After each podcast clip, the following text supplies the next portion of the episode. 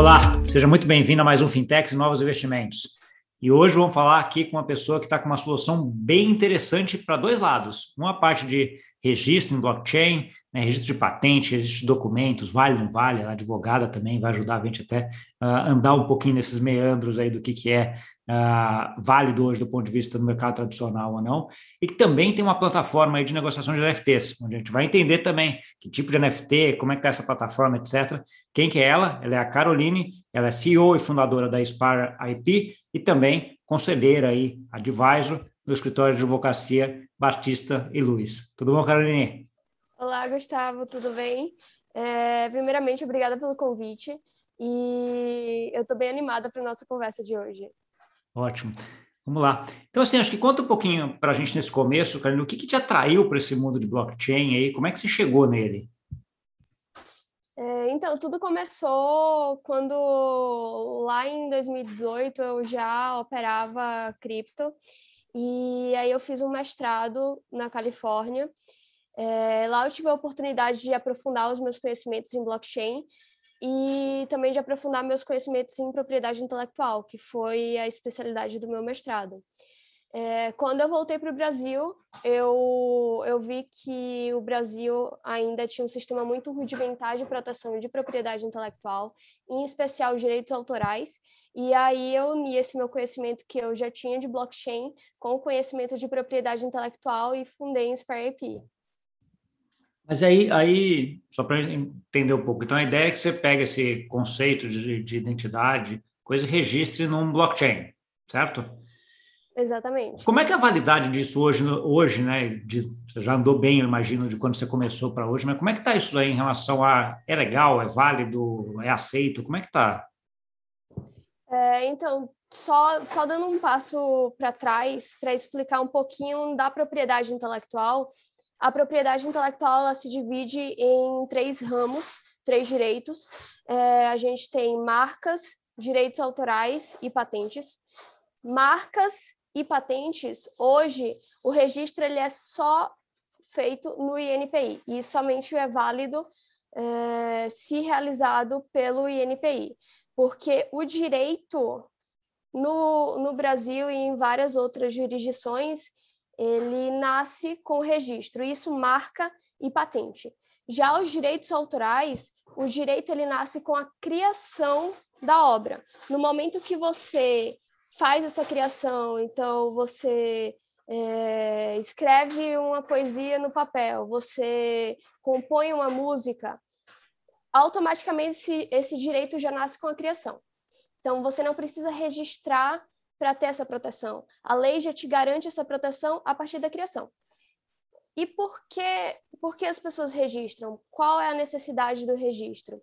O registro ele vem como meio de prova para que, eventualmente, se você precisar provar que aquela obra ela é sua, que aquela obra ela, ela foi criada em determinado momento, você consegue provar. E o blockchain ele funciona muito bem para isso, porque como, como você deve saber, é, blockchain ele é uma cadeia de blocos e ele mostra o, o histórico de, de, transações, o histórico de registro. No momento que você registra um arquivo em blockchain, você registra a, a, impressão digital do arquivo em blockchain, você consegue provar que aquele arquivo ele existiu em determinado momento e que ele foi, ele foi emitido por você. Então, ele é uma tecnologia perfeita para, a, para o registro de direitos autorais. Então, é, legalmente, sempre foi aceito, porque não importa o meio. Se você tem um meio hábil para provar esse registro, ele é válido. Entendi. E aí o blockchain ele te dá essa garantia de, um, de que é um registro feito, provado e que está tá datado, né? Então, assim, você tem, acho que algumas características ali, como você colocou, que são bem, uh, bem importantes. Uh, vou entrar um pouquinho mais na tecnicidade. Que blockchain que vocês usam hoje para registrar essas operações? Hoje a gente usa a blockchain da Ethereum e, e a, gente, a gente escolheu essa blockchain é, porque um, um registro de direitos autorais ele, ele precisa existir pelo menos uh, toda a vida do autor, mais 70 anos após a morte dele. E então a escolha de uma blockchain, a escolha da Ethereum, é, por ser a segunda maior blockchain é, existente, e, e não a outra blockchain é justamente pelo fato da força da cadeia, do tamanho da cadeia e da segurança, porque não é qualquer blockchain que, que iria conseguir oferecer essa segurança que a gente precisava. Entendi. É uma blockchain já está aí há, há, muito tempo, né? Em termos, quer dizer, muito tempo em cripto hoje também não são, são muitos, são quase 10 anos, né? Blockchain, acho que o Ethereum tem um pouco menos, foi 2015, se não me engano, né? Que eles começaram a coisa, mas de qualquer forma, é uma das mais antigas aí e certamente uma das mais, a, a mais segura, uma das mais seguras aí que tem. Eu entendo teu, completamente teu ponto. Entrando um pouquinho daí, ok, você viu isso daí, viu esse negócio, começou a montar uh, esse teu empreendimento, essa tua startup, vamos dizer assim. Né? Uh, entre ter uma ideia e montar uma startup, acho que são, são coisas diferentes, né? Acho que você deve ter passado aí por muita experiência aí uh, nesse processo. Conta um pouquinho para a gente um pouco desse processo. Quando, quando eu criei o SpareIP, uh, eu, eu não imaginava que eu estava montando uma startup, eu nem sabia o que era startup. É, o que eu queria no começo era montar um, um site simples para as pessoas poderem registrar marca, registrar direitos autorais e registrar patentes. E aí, quando eu cheguei na parte de direitos autorais, eu, eu vi que era necessário a gente ter uma implementação de uma tecnologia que nem a tecnologia blockchain. Então, tudo, tudo foi sendo feito é, buscando um aprimoramento do, do serviço. E quando eu vi, quando, é, quando eu me deparei, a gente já estava. Já tinha montado uma plataforma totalmente tecnológica. É, eu comecei com, com dinheiro próprio, contratei um time terceirizado para fazer a plataforma. A gente demorou muito tempo para quando eu falo a gente, na verdade, antes era só eu, então eu demorei muito tempo para achar um time que conseguisse entender o que eu queria fazer. É, hoje eu, eu acredito que seja mais fácil achar um time de tecnologia que, que mexa com blockchain, mas há dois anos atrás foi muito difícil. E, enfim, eu contratei esse time terceirizado, eles fizeram a plataforma e de lá para cá as coisas têm dado bastante certo. Tá bom. E aí conta um pouquinho para a gente, então, desse, desse dar certo, né? O que, que, que você avalia como sucesso, casos de uso, alguma coisa? Como é, como é que você avalia o sucesso da plataforma? É, então, a melhor forma que eu, que eu avalio o sucesso é, não está em número de clientes, apesar, apesar da gente já ter um número expressivo de clientes, mas está no feedback dos clientes. Então, toda vez que a gente recebe um feedback de um cliente falando, é, nossa, eu consigo agora dormir de noite sem ter a preocupação de que alguém vai, vai roubar todo todo o meu trabalho de 5, 10 anos. É, isso é muito mais satisfatório e isso mostra que a gente está no caminho certo, que a gente está solucionando um problema que, que, era, que era gritante no Brasil, porque até então as pessoas registravam suas obras na Biblioteca Nacional. Hoje a Biblioteca Nacional não está funcionando. É, o registro era feito em papel, demorava 180 dias, extremamente burocrático. E para as pessoas terem a possibilidade de entrarem numa plataforma completamente online, pagar 50 reais e registrar uma obra em cinco minutos, é, eu acredito que, que é, facilitou bastante o processo. Sim, com certeza. Tem algum segmento, essa, essa parte de direitos autorais, algum que você foca mais, ou, ou é, ele é amplo como a gente imagina que seja? A gente recebe todos os tipos de clientes, então a gente recebe é, músicos, escritores, empresários, é, empreendedores que querem que querem proteger um projeto que ainda que eles ainda não divulgaram ou que eles vão vão apresentar como um pitch deck para um investidor. Eles registram lá primeiro e depois apresentam, porque isso isso dá uma segurança maior. É, então a gente recebe todo tipo de cliente de diversos ramos. Entendi. E aí pode ser tanto uma coisa que ele queira dar publicidade, como uma coisa que também, às vezes, não, ele não queira, né? Ele só quer registrar, mas eu não quero dar publicidade, né? Como é que vocês fazem esse...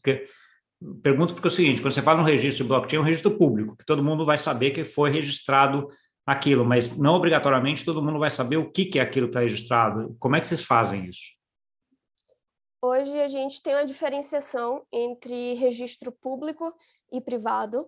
É, os dois tipos de registros eles são registrados de forma criptografada na, na blockchain. Então, ninguém consegue ter acesso ao conteúdo do que foi registrado. A diferença entre esses dois registros, público e privado, é que enquanto no registro privado o link do arquivo não sai no certificado, no registro público o link do arquivo sai no certificado. Então, por exemplo, se alguém, se algum terceiro quiser verificar que o arquivo foi registrado na nossa plataforma e tiver só, o, só a identidade digital do arquivo, é, e o registro for público, ele joga lá, ele consegue ter o conteúdo do arquivo. No registro privado, ele não consegue. Entendi, entendi. E aí você consegue ajustar isso daí para que quem queira dar publicidade registrar e quem não quer ter publicidade, mas ao mesmo tempo quer ter registrado e ter a certificação de que naquela data que lá era dele está tá feito, né? Ah, Exatamente. Tá. Muito legal. Como é, como é que você vê o desenvolvimento da Spire aí falando para frente um pouco? Uh, Carolina, eu acho, acho que você vê, você deve saber, você tem, você tem vários concorrentes em relação a isso no mercado, e não só brasileiro, não só no Brasil, como, como fora. Né? O que, que você acha que vai diferenciar vocês dos outros concorrentes em relação a esses registros? A gente tem, tem vários projetos e a gente já está trabalhando numa, numa reformulação da plataforma, a gente está eh, desenvolvendo novas funcionalidades, versão mobile, tudo para facilitar a, a experiência do usuário na plataforma e para facilitar também o acesso. Então, toda vez que chega um usuário é, perguntando como usa a plataforma ou tendo alguma dificuldade em algum ponto, eu sei que a gente ainda tem muito a melhorar. Então, é, é isso que, que nos guia, são os feedbacks, e a gente está o tempo todo evoluindo. A gente também tem uma plataforma de NFT e a gente pretende unir as duas plataformas em uma só, para que os clientes, eles com o registro, eles já, já saiam com NFT. Tá.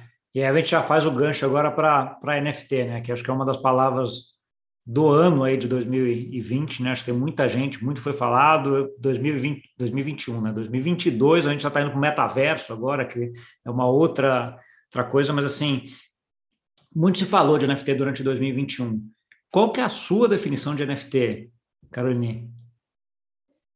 É, o NFT, ele basicamente é como se fosse um autógrafo digital e, e um, um ativo digital, uma obra digital, é, e eu acho a tecnologia interessantíssima, porque até então, no, no universo digital, a gente não tinha escassez, a gente não tinha exclusividade.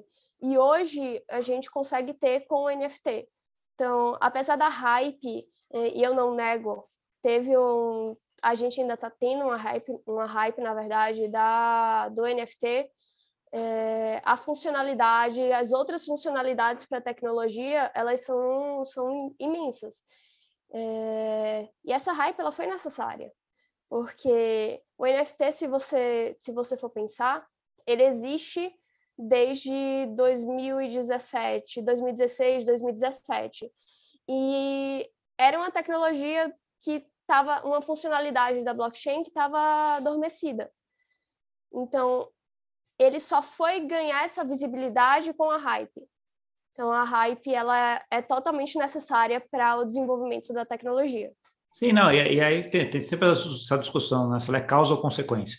Né? Acho que todo mundo começou a ver, começou e a hype acontece, ou é a hype que foi puxar? Então, assim, eu acho que a gente tem os dois, os dois fatores, ela sempre, eu vejo a hype muito mais como consequência de alguma coisa que está vindo do que, do que como uma, uma causa, né, de, de, de todo esse negócio. Mas, assim, a NFT é uma coisa que é, que é bem interessante, porque isso, ela pode ser qualquer coisa, e a grande, a grande diferença é que a gente, antes, no mundo de cripto, tratava com as coisas que eram fungíveis, né? tudo era trocável, você não tinha escassez, que acho que esse teu ponto é bem, é, é bem interessante. Né?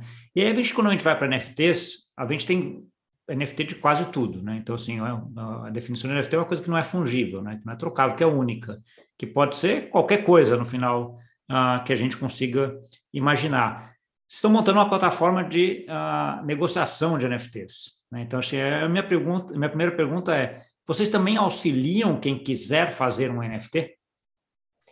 É, a, a, nossa plataforma ela já, ela já funciona hoje e a gente começou focando nos artistas. Então a gente tinha essa mentalidade de que a gente iria abrir para três artistas no mês e esses três artistas iriam poder anunciar, é, criar seus NFTs e, e anunciar seus NFTs lá na nossa plataforma.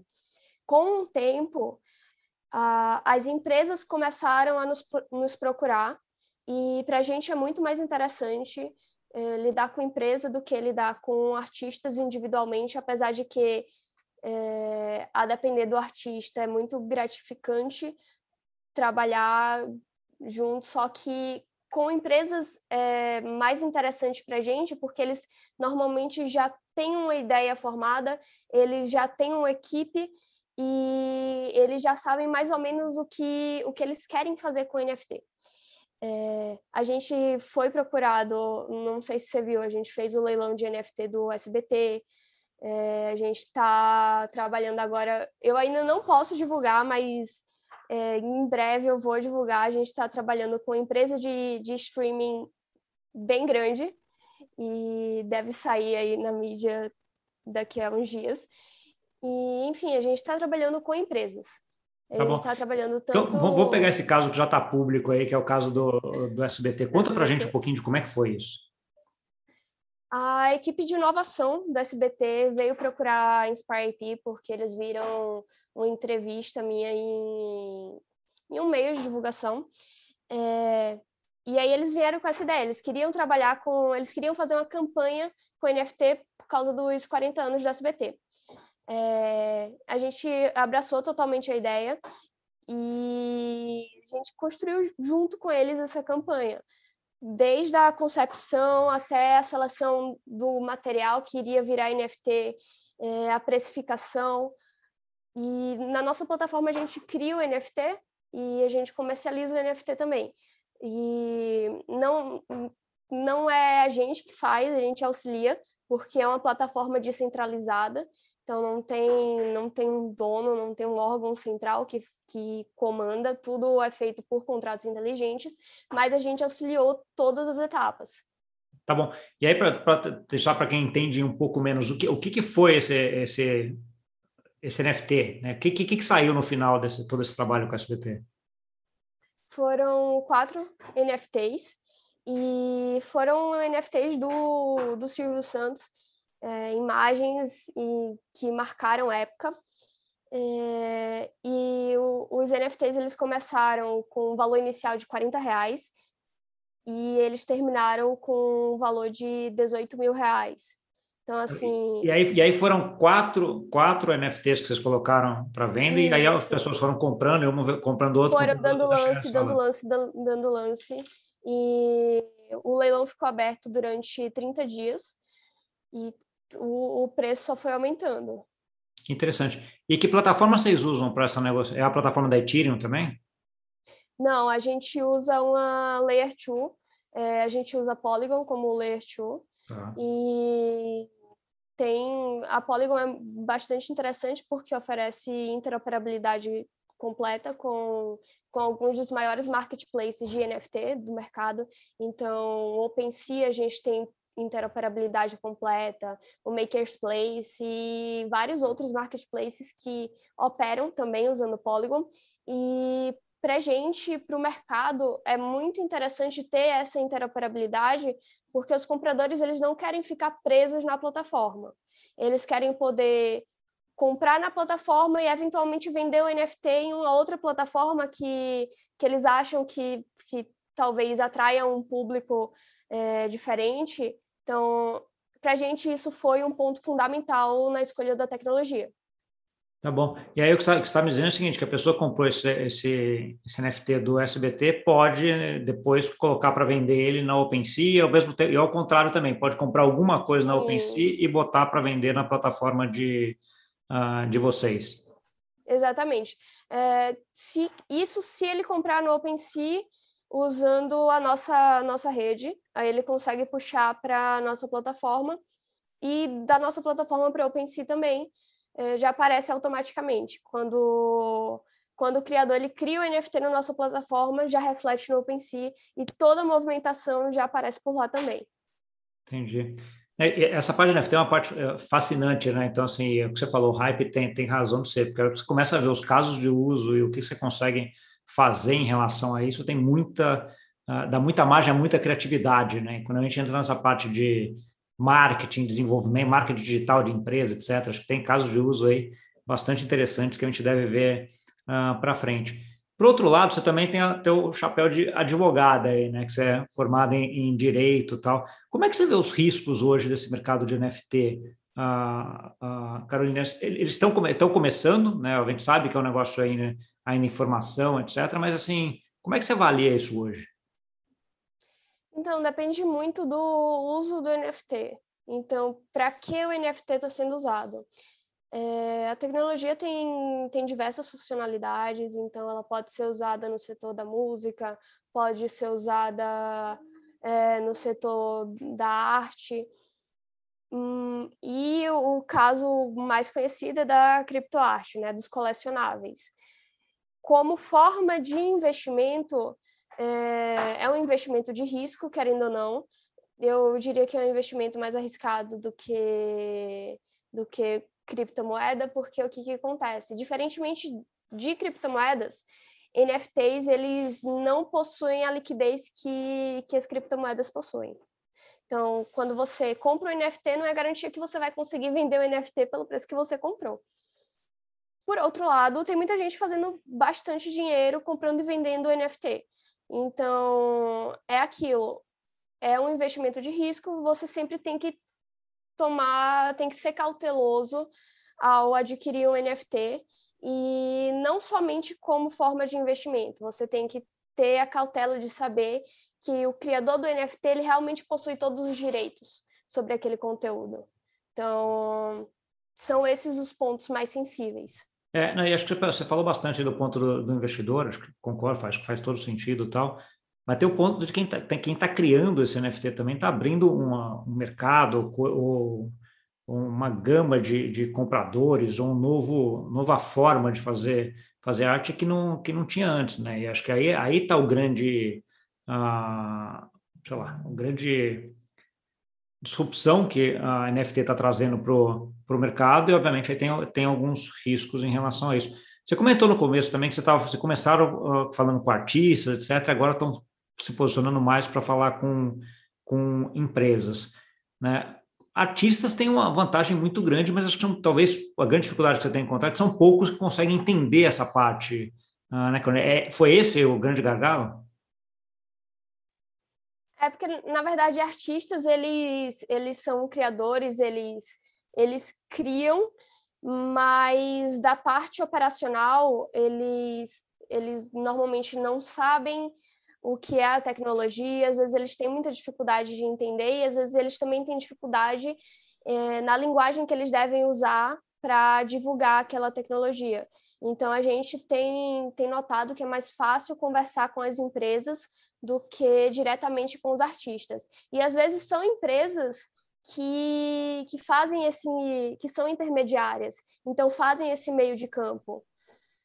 Elas conseguem conversar com os artistas e conseguem montar uma campanha para que o NFT ele dê certo, que essa campanha dê certo. Sim. É interessante você colocar isso, que é, é, essa comunicação que tem a ver com a educação, no final das contas, é super importante para que a, coisa saia fluida, né? Interessante ver um pouco até da tua, da tua, história, Carolina, porque você veio, você começou com registro de coisa em blockchain, que no final das contas é um NFT, não, né? A gente poderia classificar com, com NFT alguma parte desses registros aí doutoral, e depois está montando uma plataforma para negociação desses registros ou, de, é, desses NFTs, né? Que acho que é uma coisa que foi quase. Dá para dizer que foi quase automático esse movimento? Sim, a gente já estava mapeando o, o, uso dos NFTs é, no final do ano passado e só que aí teve toda essa toda essa movimentação é, e aí a gente adiantou uh, o desenvolvimento da tecnologia até para, enfim, para pegar toda essa hype e desenvolver a, a plataforma usando um pouquinho dessa hype e o interesse do mercado. Tá bom. Olhando um pouquinho para frente agora, vamos usar um pouquinho de teu futurismo aí. Estamos olhando aqui daqui, sei lá, 5, 10 anos. Como é que você vê o desenvolvimento da tua plataforma? Ah, onde, são duas no final, né? Uma de registros ah, em blockchain e uma outra de ah, criação e negociação aqui ah, de NFTs. Como é que você vê ah, essas duas iniciativas se desenvolvendo aí nos próximos cinco anos? A gente, a gente já está já tá andando, já está caminhando para unir as duas plataformas em uma só. E fora isso, a gente está tendo um, uma movimentação muito grande e tanto do em procura é, como uma movimentação interna de ser uma plataforma que ajuda outras empresas, que ajuda outras plataformas a usar a tecnologia de forma certa, usar a tecnologia dentro de todos os parâmetros legais que a tecnologia pede. É, então, a gente realmente pega na mão das empresas e auxilia na construção, talvez na construção de uma plataforma de NFT, a gente é, dá todo o apoio tecnológico e auxilia nessa construção, tanto tecnológico como jurídico, é, como de mercado também. Então, a gente está quase virando uma plataforma NFT as a service, porque a gente tem feito muito isso. E e é de nosso interesse e de interesse da, da sociedade, de interesse do, do universo blockchain, que a tecnologia se dissemine o, o máximo possível. Então, quanto mais empresas usem a tecnologia de forma correta, é melhor para a sociedade, melhor para o desenvolvimento da tecnologia. Sim, não tenho dúvida, assim, vai todo mundo crescendo junto. Como eu sempre falo, que aqui a questão não é. O bolo tem muito para crescer ainda para depois a gente começar a dividir, né? Então acho que tem espaço para todo mundo criar e fazer coisas muito legais, né? Porque a gente está só no começo, né? Carolina, a gente tem mais ou menos um tempo aqui que eu, que eu miro aqui para identificar, a gente está chegando perto dele. Eu queria que você deixasse duas coisas, uma mensagem final, né, para quem está nos ouvindo, e a outra, onde que eles entram em contato aí contigo? É, a minha mensagem final é, é o que eu acredito que que vai acontecer no, num futuro muito próximo. É, o futuro vai ser tokenizado, o futuro vai estar tá todo integrado em blockchain. É, a gente já está vendo isso acontecer, então, quanto mais cedo você, ouvinte, você que está tá assistindo, é, quanto mais cedo você interagir com a tecnologia, você entender a tecnologia, mais cedo você vai conseguir se integrar em um futuro e você vai conseguir surfar, surfar essa a crista da onda. É, então é basicamente isso. E para quem quiser entrar em contato comigo, pode mandar um e-mail é, caroline@inspireip.io e nossas redes sociais é inspireip, inspire eh, underline ip é o Instagram. E a gente também está lá no LinkedIn. Tá ótimo, Carolina, obrigado. É, acho que do, só um comentário em relação ao que você, você comentou, eu acho que é, é, o que eu sempre falo, acho que as pessoas têm que começar a entender o que está começando. Tem muita gente que ainda não fez esse passo de entender, e acho que tem duas formas de fazer isso. Uma é educação, né, você ir atrás de vídeos, de pessoas, de uh, aulas, de cursos, alguma coisa para entender, e a outra é tentar. Né? Então, assim, acho que a gente está tá no mundo que, que a gente tem que ter tentativa e erro. A gente vai errando, vai errando, obviamente tem que ser um erro controlado, que não vai ser aquele erro que vai te destruir, mas assim, você começar a pegar o gosto e ver como as coisas funcionam, né? E aí não, não adianta só estudar, só ir atrás, você tem que fazer. Eu acho que esses dois pontos que eu peguei bastante aí na tua, na tua fala aí, final, acho que são pontos uh, interessantes. Depois você vai me passar todos esses, esses links aí de mídias sociais e, e teu e-mail que eu vou colocar aqui na descrição também para quem quiser. Fora isso, muito boa sorte aí. Parabéns pela plataforma e pela tua trajetória até aqui. Acho que você tem muita coisa muito legal para construir aí para frente. E obrigado pela conversa. Muito obrigada, Gustavo. Obrigada pelo convite. E precisando, estamos aqui. Tá bom. Para você que nos viu, muito conteúdo, gente que está lá fazendo, que está mudando esse Brasil, que está fazendo coisas na margem aí da desenvolvimento da tecnologia de blockchain. Você que mal ouviu falar em, em NFT ou que está começando a aprender NFT, ela está desenvolvendo mais, fazendo coisa além do NFT, né? Coisa bem legal aí que a gente trouxe. Não esquece de compartilhar com aquele amigo e amiga que gosta desse assunto, de dar o like aqui. Obrigado pela audiência e até semana que vem. Tchau, tchau.